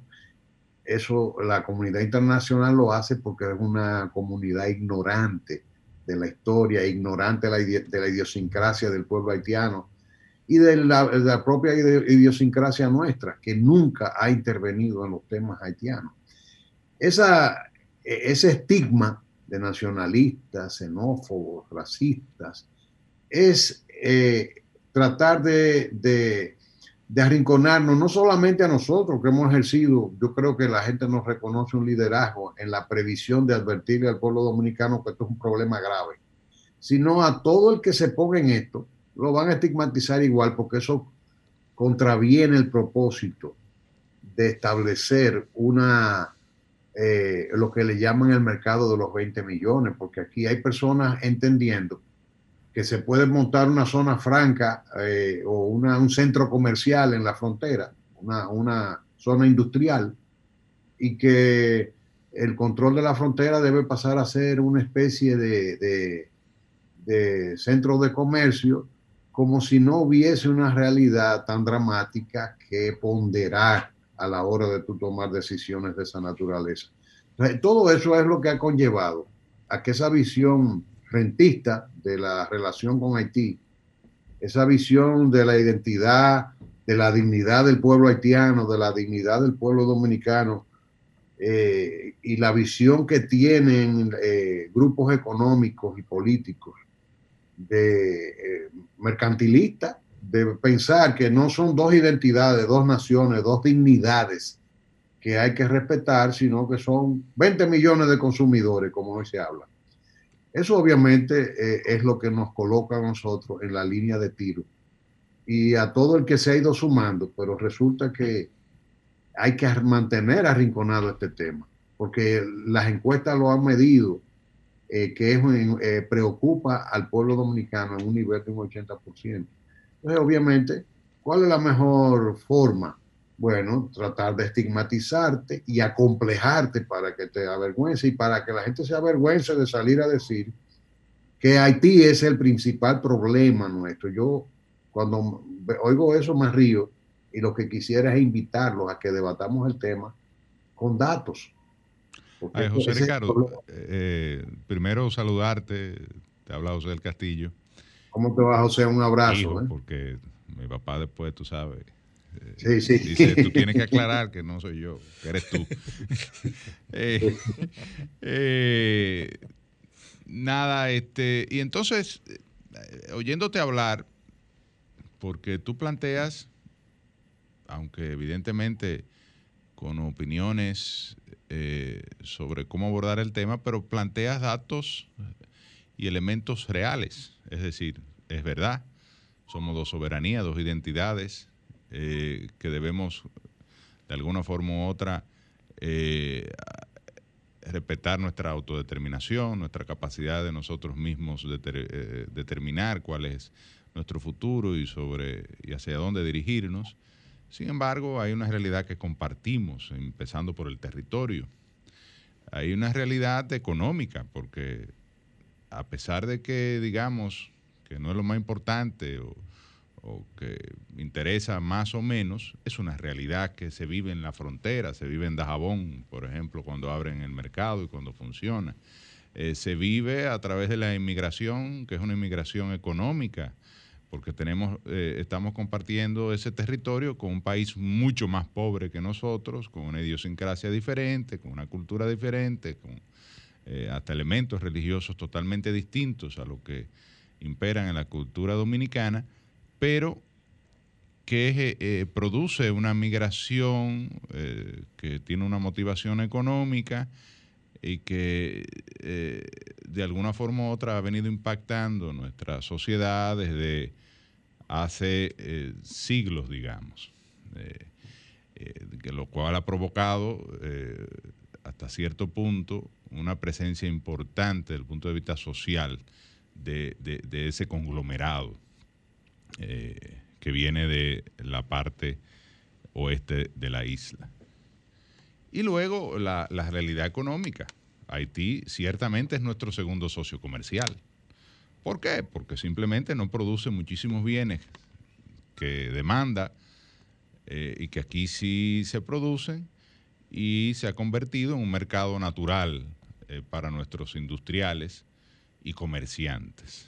Entonces, de alguna forma u otra, yo pienso que debemos equilibrar eh, o, considerar todo esto y no simplemente, y, no me tomes a mal, pero es, para provocarte y, generar la, la, discusión, no simplemente, bueno, vivir de espaldas a la situación haitiana, porque lamentablemente, para bien o para mal, la realidad es que compartimos la isla y que de, este, de, ese elemento territorial se desprenden todas estas cosas que he comentado.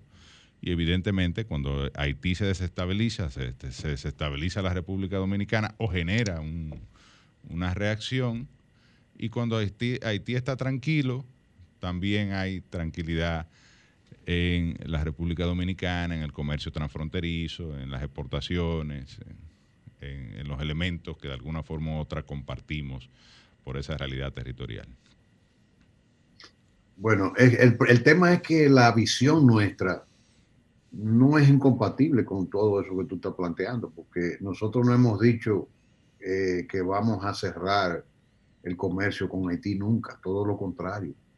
Lo que nosotros planteamos es una, es una política de, de orden en, en, todos esos procesos. Nadie ha dicho, por ejemplo, tú no has oído ningún director de migración, y yo lo decía, que a la hora de establecer una prioridad y una preferencia, yo decía, como dice la iglesia, que tenía una, un eslogan que de, Puebla, que decía una opción preferencial por los pobres. Entonces yo decía, esa frase que es de Monseñor Flores, dicho sea de paso, eh, yo decía, bueno, si vamos a traer trabajadores migrantes, tenemos que ejercer una opción preferencial por los haitianos, porque ellos son nuestros vecinos y si tú logras matar el hambre de tu vecino, estás logrando una gran cosa en tu propio beneficio. Entonces, eh, esto, eso es parte de la manipulación. O sea, nosotros nunca hemos dicho, nosotros somos partidarios de un de una de un muro, por ejemplo, pero no es para cerrar la frontera, es para ordenar, porque por ejemplo, yo soy testigo de excepción, a mí el presidente Medina me dijo un día, eh, me reuní con el presidente Martelly en Panamá y se quejó eh, y con el tema del embargo de los productos dominicanos y ellos dicen que están perdiendo alrededor de 300 millones de dólares eh, cada año en aranceles. ¿Y por qué? Porque ese mercado que se defiende tanto se maneja en, una, en un amplio margen de informalidad que está, eh, va en detrimento del Estado y del pueblo haitiano. Porque el problema es que esa frontera todo el mundo la quiere así, porque eh, una frontera caótica obviamente es pasto para el, para, eh, para, el negocio, para el tráfico de todo.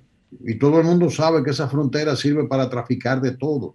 Tú quieres comprar una UCI, no tienes que irte a la frontera, te, tienen, eh, eh, te la venden en el hoyo de Friusa. Entonces te la traen de allá. Ese caos tiene que detenerse por el bien de Haití y por el bien de la República Dominicana. Pero, por ejemplo, eh, cuando hablamos del peso de la mano de obra haitiana, que quién ha dicho que nosotros somos partidarios de, eliminar esa presencia, es de ordenarla.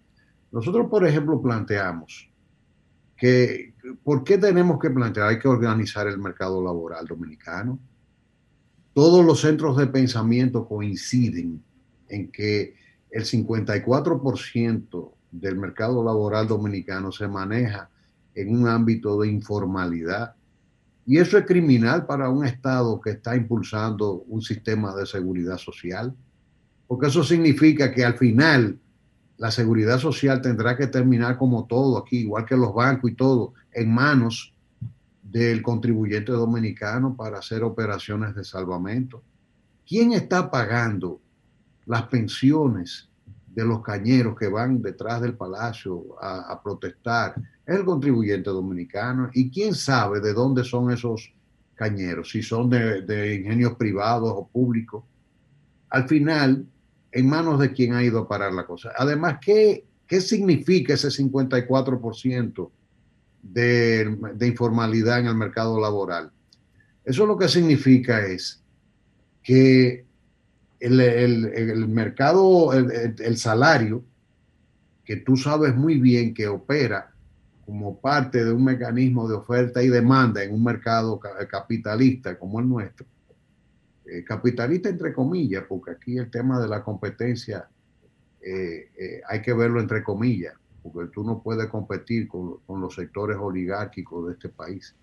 Entonces, cuando tú miras eso y ves el mercado, y entonces tú te ves los centros de pensamiento, incluso los vinculados, estudios vinculados al Banco Mundial, que te dicen que nosotros estamos ganando salarios a nivel de, del año 1990 Y hoy, hoy en día se está hablando de que la canasta básica familiar puede andar por los 38 mil pesos. Entonces, ¿tú crees que eso es justo en un mercado que esté llamado a lograr una relación justa en, el tema del salario? ¿Y por qué se permite eso? ¿Por qué está pasando? Fácil, porque si tú tienes eh, los rubros básicos de, que generan empleo en, masa, por ejemplo, construcción, eh, agropecuaria, y ya no solamente eso, todo, todo, turismo, todo. Entonces, eh, que por cierto, está prohibido en esos renglones el trabajo de extranjeros y aquí eso es lo que más hay. Entonces, ¿cuál, cuál es la situación?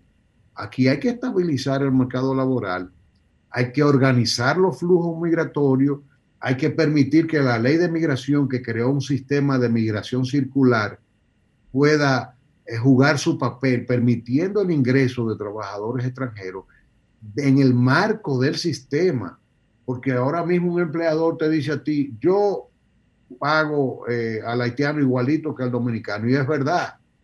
Ahora, ¿dónde está el beneficio? Bueno, que ese trabajador es, además de extranjero, es indocumentado. Absolutamente, no es que es ilegal, es que es indocumentado, no tiene nada. Entonces, los costos de formalización del trabajo en la República Dominicana, los sectores que emplean esos extranjeros se lo están economizando. Y ese es un costo importante que anda, se discute, porque yo he oído diversas versiones, no quiero meterme en ese tema. Se habla de que eh, cuesta el 18%, el 20%. Hay quienes dicen, oí una vez a doña Elena Villella de Paliza decir que era un 28%. Una vez oí a Fran Rainieri diciendo que era sobre un 38%. Eh, o sea, no me quiero meter en eso, pero e, es, un, es significativo. Imaginemos que sea el 18% el peso de la formalización, porque cuando tú le metes a la formalización todos los ingredientes que conlleva el sostenimiento de un, de un empleo laboral, claro. ciertamente es pesado. Empezando por la contribución eh, de impuestos y de seguridad social. Entonces tú tienes la obligación, si tú eres un Estado justo, que el, porque el, el, ¿cuál es el papel del Estado? En una, en una sociedad democrática, con un mercado abierto, eh, eh, eh, que se articule en base a un, a un principio de competencia. Ser el fiel de la balanza. Entonces, este estatuto de sostenimiento de una migración desordenada, ¿quiénes lo están impulsando? Pero no me lo diga a mí, porque cuando yo comencé con el tema de poner multa en migración, el lío que se armó fue grandísimo. ¿Y, a quién, quién, me llamó a mí? El CONEL. ¿Para qué? Para que no pusiera multa. Porque saben que ahí es que está, ahí ese, eso es poner el dedo en la llaga. O sea, se beneficiaron de las situaciones políticas que derivaron en la renuncia nuestra del gobierno, que obviamente detuvo esa política. Porque yo fui claro, yo le dije, miren, yo, yo di ilegalmente dos años para que ustedes eh, se regularizaran y ustedes no han hecho nada. Entonces ya no podemos parar más la ley. Y después de eso, ¿qué ha pasado? Se detuvo todo. ¿Cómo porque tú el proceso de regularización que se dio a, partir de la sentencia 168.3?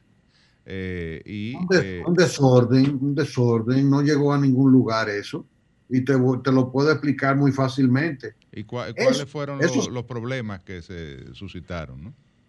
Mira, en esa ley que se comenzó a discutir en 1996 y se terminó aprobando en el 2004, que fue impugnada inmediatamente, se aprobó el 14 de agosto y la impugnaron el 27 de agosto. Esos mismos sectores que viven, usufructúan el drama ajeno con los haitianos, la impugnaron. Entonces, eh, el, tema, el tema es gravísimo. ¿Por qué, fracasó el plan? Porque el plan se concibió para buscar una solución al drama humano que generó la inscripción ilegal de extranjeros en el registro civil dominicano, que ya tenían generaciones aquí. Y Por la falta de documentación y de... porque fueron inscritos irregularmente. Y el famoso criterio entre, o el conflicto entre el jus y el jus sanguine y, el, el, criterio del, del, tránsito, ¿no? De si un extranjero en estado de ilegalidad o de documento documentado se considera que está en tránsito, ¿no? Y la violación a la ley por parte del Estado dominicano, que no, eh, no hacía las inscripciones eh, como la norma establecía en el libro de extranjería. Ahí es que se origina todo este. este el, tema vino, el, tema, el tema vino es que, mira, el constitucional tuvo una decisión que criticaron las leyes se aplican desde el momento en que son emitidas hacia el porvenir, permanentemente. ¿Qué pasa? Aquí en 1907, 1908, una de las constituciones del presidente Cáceres, para mí el mejor presidente que ha tenido este país, eh, aprobó el estatuto eh, de, la, de, la, de la nacionalidad en el mismo estado que la tenemos hoy día. Obviamente, intervino el proceso de la intervención americana. Ahí habría ya unas disquisiciones de filosofía de derecho constitucional en la que no voy a entrar. Después intervino la, la constitución que se consensuó en el 1924 para la salida de los americanos. Pero en 1929 el Estado Dominicano asumió la política de nacionalidad que tiene hoy día. Entonces, a partir de ahí, el estatuto de la nacionalidad y eso yo creo que lo podemos, si ustedes me puedo invitar para otro día para que hablemos de ese tema, porque es un tema que se puede llevar un programa entero. Eh, el estatuto de la nacionalidad dominicana es el mismo, el mismo que hay hoy día. Entonces, ¿qué es lo que hizo el Constitucional? Bueno, a partir de ahí todo el que fue inscrito ahí eh, no es eh, de esa forma, no es dominicano porque la eh, fíjate qué pasa, aquí no hay una cultura del derecho registral. El derecho registral, por ejemplo, no es atributivo en sí mismo, porque los, registros se hacen para organizar regímenes de publicidad, pero no para atribuir derechos. Tú, por eso que dice, el régimen registral es eh, es declarativo. El valor legal de, una declaración es, es ese mismo, declarativo, no atributivo de derechos.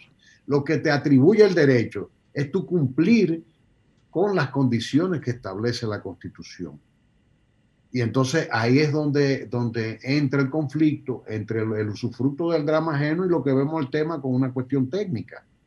Pero además, ¿por qué fracasó el plan de regularización?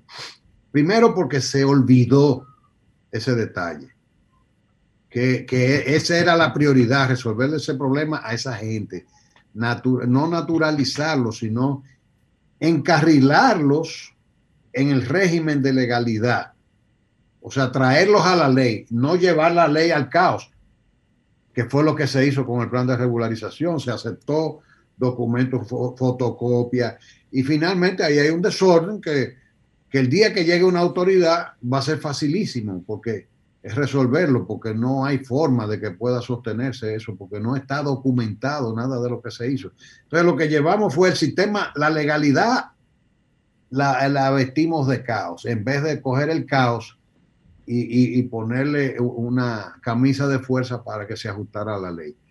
Para mí fue un lamentable fracaso, porque yo soy partidario de eso yo fui de los que votó como diputado a favor de eso y como director de migración estuve tratando de ayudar, pero en ese momento prácticamente me tocó salir del gobierno cuando renunciamos. Entonces, obviamente, yo vi con mucha pena que colapsara eso. El presidente desgraciadamente sucumbió a los grupos, eh, probablemente de buena fe, no sé, no quiero entrar en ese detalle, a los grupos que eh, auspiciaban por una apertura total y, y, la legalización de una cosa no se hace llevando la ley al caos. Y eso es lo que hace que ese proyecto haya fracasado, lamentablemente. Eh, hoy en día se está recurriendo al tema de la naturalización de una serie de ciudadanos por decreto. Este gobierno le ha dado continuidad a eso, lamentablemente. ¿Por qué? Porque eso, todo eso no, el plan se usó como un plan de desmonte eh, administrativo de la sentencia 168.13. Eso en conclusión es donde, a lo que ha venido a parar.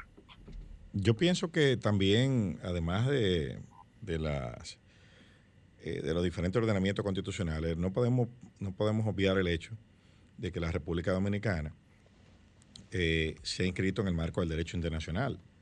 Después de eso, suscribimos instrumentos importantes como la Convención Americana de los Derechos Humanos. Pero, escúchame, no sé, eso, eso es, te lo digo como abogado. Sí. Agarrarse del derecho internacional en esta materia es una manipulación, porque mira, todas las sentencias del Tribunal Internacional de la Haya, todas las sentencias de la Corte Internacional Europea, todas, te las puedo facilitar eh, para la referencia, para que tú la, la, puedas trabajar en Internet. De la misma Corte Interamericana de Derechos Humanos, en materia de nacionalidad, eh, eh, reivindican uno de los estatutos fundamentales del derecho internacional público, que es que la, la nacionalidad, los estados, la nacionalidad es, un es de dominio reservado de los estados. Por supuesto. hay un impedimento al derecho internacional público de estatuir sobre el tema de la nacionalidad. Ahora, que el derecho internacional y los derechos humanos, porque la, la teoría es, bueno, es que ya hoy en día eh, el sexo de los ángeles, de que los derechos humanos eh, son, no, eso no es así. Eh, lo que sí te dice el derecho internacional, mira, toda persona tiene derecho a tener una identidad, a tener un nombre, pero no te dice tú tienes que ser nacional eh, a, fulano. sí, nosotros estamos de acuerdo. Además, si hay un Estado con el que no hay por qué eh, tener conflicto en este tema, el único Estado con el que yo diría que tenemos el tema claro es con Haití, porque en Haití se negoció a partir del, del evento de infausto de 1937, se pasó a una negociación en la que participaron como padrinos eh, Cuba, eh, México, Estados Unidos. Estamos hablando del momento en que era dirigido, por ejemplo, eh, en México el presidente era el general Cárdenas, Franklin Delano Roosevelt, esos son los, padrinos de este acuerdo, eh, que estaban eh, auspiciando un acuerdo que culminó en 1939, que dice cómo se va, se va a resolver el tema de los nacimientos de los haitianos en la República Dominicana. Cada vez que naciera un extranjero, ese extranjero tenía que ser registrado en la Dirección General de Migración como nacido en territorio dominicano. Y eso está vigente. Y además del registro en territorio dominicano, en la Dirección de Migración se remitía al Ministerio de Relaciones Exteriores y debía ser recibida por el consulado haitiano. Entonces, ¿qué pasa? ¿Qué es lo que ha pasado? Eso se mantuvo en una, eh, lo que no había, eh, lo que no hubo antes fue la formalización de un libro registro de, de nacimiento de extranjeros que vino a nacer en, mil, en el 2007 pero eso no impedía que se le diera cumplimiento a ese acuerdo, al modus operandi de 1939, que fue aprobado por el Congreso haitiano y por el Congreso dominicano, y que se hiciera ese protocolo. Yo me imagino, conociendo, y yo creo que ustedes conocen nuestro país, eh, eh, imagínate tú, oficiales del Estado Civil de, de los años 30 para acá, todavía hoy día los problemas que hay con los oficiales del Estado Civil haciendo registro a que nació una muchacha y la inscribían, pero fíjate que muchos de ellos no fueron hechos de, mala fe, porque si tú te pones a buscar el mismo registro de, la, extinta Sonia, Pierre, hablaba de que era hija de los nacionales haitianos. O sea, eso estaba más claro que el agua, era más haitiana que todos los haitianos. Entonces, y así mismo, cuando tú te pones a ver hoy en día la, lideresa que ellos tienen ahora, esta muchachita, no me acuerdo el nombre de ella, también fue anulado su estatus de dominicana porque estaba eh, fundado en una falsedad. Entonces, la niña, la niña Bocico, Violeta Bocico, y ya, ya, y Violeta Bocico. Es, eh, no, no, no. Eso, eso es otro, otro caso. Eso es una joven que está en los grupos eh, vinculados a, a, las ONG que reivindican los derechos de los haitianos. Ahora olvido el nombre de ella pero su estatus como dominicana fue anulado en, eh, por el Tribunal Constitucional también, porque estaba fundamentado en falsedades. Entonces, si tú te pones a ver, lo que hay es una infección del registro civil dominicano grave. Entonces, eh, yo quisiera que ese tema pues lo abordemos otro día para poder hablar del tema del magnicidio, porque es un tema tan interesante y tan apasionante. Eh, pero no tengo problema, o sea, yo, no, respondo lo que me digan. Te vamos, a, te vamos a invitar para que hablemos de ese tema que es extenso. Vamos, vamos, a hablar del, magnicidio. El magnicidio, y, y, como sabemos que tú sabes eh, mucho más que el promedio de nosotros, de lo que está pasando en Haití. ¿Qué es lo que tú entiendes que está pasando en Haití? Porque hoy en día amanecimos con la duda de que quiénes fueron los que produjeron ese magnicidio, si está, si, si son del, del, lado del presidente, del ex del extinto presidente, o del grupo enemigo, o de fuerzas externas internacionales. ¿Qué fue lo que pasó realmente a, tu juicio? Mira, yo no, no se puede comprender esto si no comprendemos de dónde viene esta crisis. Esta crisis viene de la crisis que generó el proceso electoral de finales del año 2015, que, en la cual Moïse resultó ganador en primera vuelta, pero no con los suficientes votos. Esas elecciones colapsaron y al colapsar eh, hubo eh, un complejo, eh, yo diría que una compleja crisis de legitimidad de ese proceso electoral que dividió la sociedad haitiana. Y conllevó incluso a que al llegar al día de la transmisión de mando del presidente Martelly y al, cesar el presidente Martelly entonces hubo que procurar un interinato. Y ese interinato que no fue uno solo pues fue esa crisis fue generando hasta que llegó un presidente que finalmente pudo organizar las elecciones. Este señor ingresa al poder un año después de lo que debió ingresar. ¿Por qué? Fue el, montaje de las elecciones fue dificilísimo. estamos hablando que la segunda vuelta donde él se impuso con más de un 50%, hubo una participación de un 25% del electorado esa situación eh, mantuvo abiertas muchas heridas y obviamente parece que desde el principio hubo un conflicto con intereses muy importantes de Haití que han estado sosteniendo y financiando la ingobernabilidad en Haití. Y vamos a, ir directo, porque el tema no, no me lo inventé yo. Es que el presidente Moïse, que ha venido gobernando de facto, Ustedes saben que Haití tiene un sistema constitucional similar al, francés. Y entre las cosas que tienen es un sistema también similar en este sentido al norteamericano, que ellos van renovando su Congreso cada dos años en una tercera parte. Entonces, se fueron perimiendo los periodos de los congresistas y ya dos terceras partes tienen su periodo perimido y ya no está en el Congreso. Y en el Congreso solamente queda una tercera parte que en el año 2020 fue, eh, yo diría que desoída y echada a un lado. Pues, eh, el, Congreso fue sencillamente proscrito por, por Moïse. Porque eh, recuerden que hubo un conflicto con la designación de un presidente Suprema Corte de Justicia que terminó, eh, eh, y entonces terminó llevando al presidente Moïse a, ignorar la, legitimidad de los senadores que quedan, porque ciertamente con qué quórum podían tomar decisiones. Si las dos terceras partes estaban, estaban perimidas. Entonces Haití cayó en una situación de facto. Y él venía gobernando por decreto y confrontando los intereses que se niegan a que haya una reforma constitucional. ¿En qué se sostenía el poder de Moïse? En la Policía Nacional y en las Fuerzas Armadas. ¿Por qué se sostenía? Bueno, porque esos dos grupos no iban a ir contra los americanos.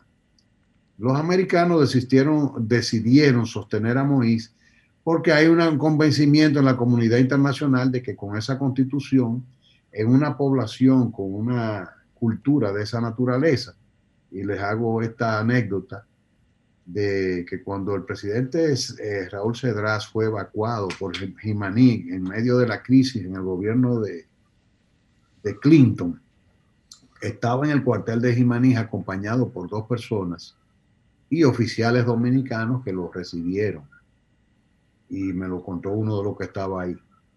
Y él, él le explicó ese día, bueno, ¿qué vamos a hacer? Si para poner dos haitianos de acuerdo hay que matar uno. Entonces, una sociedad así eh, es una sociedad eh, que, de difícil articulación de consensos. Entonces, eh, se llegó al convencimiento de la comunidad internacional y a eso se debe que se endosara el poder de Moïse a pesar de ser ya un gobernante de facto porque el proyecto era modificar una constitución que permitiera un poder un poco más centralizado, focalizar un poquito más el poder y no dividirlo, porque imagínate tú Haití con un jefe de Estado y un jefe de gobierno. Y encima de eso un Congreso que, no logra consensos nunca.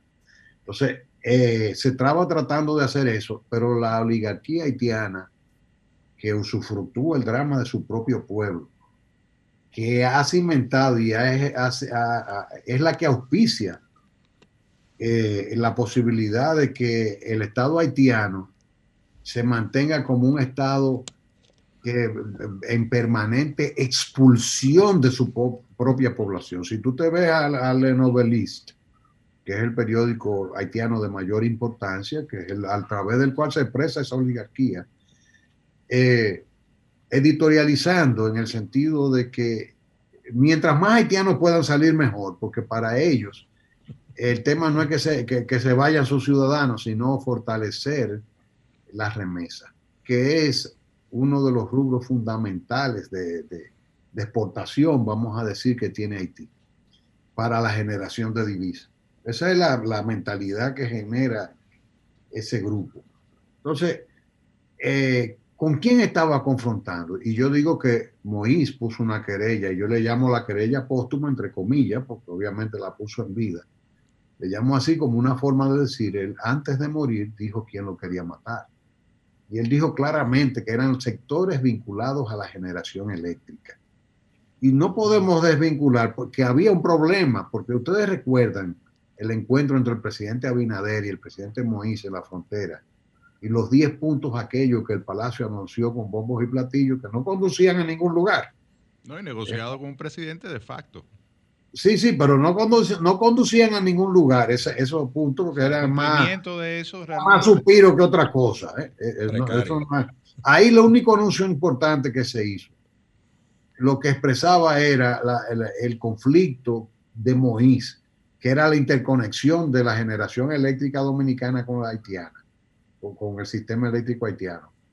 Porque si esto están confrontando al presidente, el presidente le dijo, ah, tú, tú me quieres tumbar, tú me estás financiando para desestabilizar mi gobierno, no me ha dejado gobernar, porque ese sector es el que ha estado financiando eso. Entonces, yo me voy a interconectar con los dominicanos, les voy a comprar energía a ellos. Entonces, eso se inscribe dentro de ese conflicto. Y obviamente todo eso ha venido a ser, estuvo tocando intereses importantes. Esa interconexión es un desafío a ese grupo. Entonces, él dijo que ese grupo se lo declaró al periódico El País, ahí anda el, la entrevista, por todas partes, y señaló a una familia específica, eh, que son los dueños de la generación eléctrica en Haití, diciendo que ellos estaban programando su muerte. Entonces, ahora se produce el evento en un contexto cada vez más nebuloso. Yo desde el principio he dicho, ahí hay una conjura. Hay una conjura obvia, es una conjura evidente, porque primero, en el momento que ejecutan el plan, en el momento en que el presidente acaba de firmar la sustitución del primer ministro, que estaba llamado a consolidar un gobierno de unidad nacional para hacer la reforma constitucional, la convocatoria de elecciones, en la cual él había prometido que no participaría. Entonces, eh, el tema de los colombianos. tú no te explicas porque qué interés, tú dices, tú no piensas en Colombia, narcotráfico, sí está presente en, en Haití, porque Haití es un almacén de droga regional. Y de ahí la pasan para acá para que a través de los más de 800 mil furgones que nosotros movilizamos, eh, y a través de, porque nosotros somos un punto, no de que solamente somos una economía, la economía más importante del Caribe. Nosotros somos un punto de, de, para movilizar. Logístico. Es, claro, porque el, puerto de Punta Caucedo, el gran negocio de esa gente es de furgones que llegan aquí, pero muchos, la mayoría, son de furgones que vienen en tránsito que cruzan de Asia los y los reembarcan desde aquí para Europa y otros lugares del mundo o a la zona este de los Estados Unidos. Entonces, somos el único puente aéreo que moviliza más de 14 millones de pasajeros por año en la, en, en la región. Aquí hay ocho aeropuertos activos internacionales, por no contar el de Barahona, José, que Cuéntalo, que lamentablemente no está en uso, pero está ahí. No está en uso, pero no lo cuento porque no, eh, no, no está funcionando como debiera. Sí. Entonces, pero está ahí, o sea, pues estoy hablando, te estoy hablando de ocho aeropuertos que están movilizando eh, eh, ciudadanos extranjeros y dominicanos. Estamos de, de, esos 14 millones, de, más de más de 100 mil operaciones aéreas por año. Eh, y estamos hablando que eh, alrededor del 90% de esas operaciones son de vuelos regulares. Eh, no, yo pensaba en algún momento que, que, una gran cantidad del tráfico aéreo del puente que nosotros tenemos con el resto del mundo, las principales ciudades del mundo, aquí hay vuelos a Moscú, señores, claro, diario. Entonces, estamos hablando de que yo pensaba que mucho de eso era vuelos charter, pues no. No, regulares, cinco, eh, eh, el, vuelo el 90% de, Rusia, de, los vuelos son regulares. Llegó un momento, no sé ahora por la pandemia, que de Rusia estábamos recibiendo cinco vuelos semanales. Así es, o sea que lo o que te estoy explicando... Una, una pregunta, José Ricardo. Nos quedan dos o tres minutos. ¿Qué viene para Haití después de este después de, de, o sea, ¿qué se puede ver en el, en el panorama cercano? Un par de minutos que nos quedan, por favor. Mira, eh, este evento que todo eh, se, se, está redireccionando y, y, y, para Haití lo que viene es mucho caos, mucha división. En Haití no hay salida que no sea un fideicomiso a nivel internacional y un desafío para la República Dominicana, porque eventualmente todo lo que se genera, fíjate que ahora están pidiendo fuerzas extranjeras para, para controlar el país. Ellos le pidieron, ya anunciaron hoy que formalmente, ellos pidieron a Estados Unidos el desembarco de tropas para estabilizar el país. Entonces, eh, Haití va a seguir siendo un problema y la crisis se va a recrudecer. Ahora mismo tenemos ya un presidente que designó un Senado que no tiene quórum tenemos dos primeros ministros.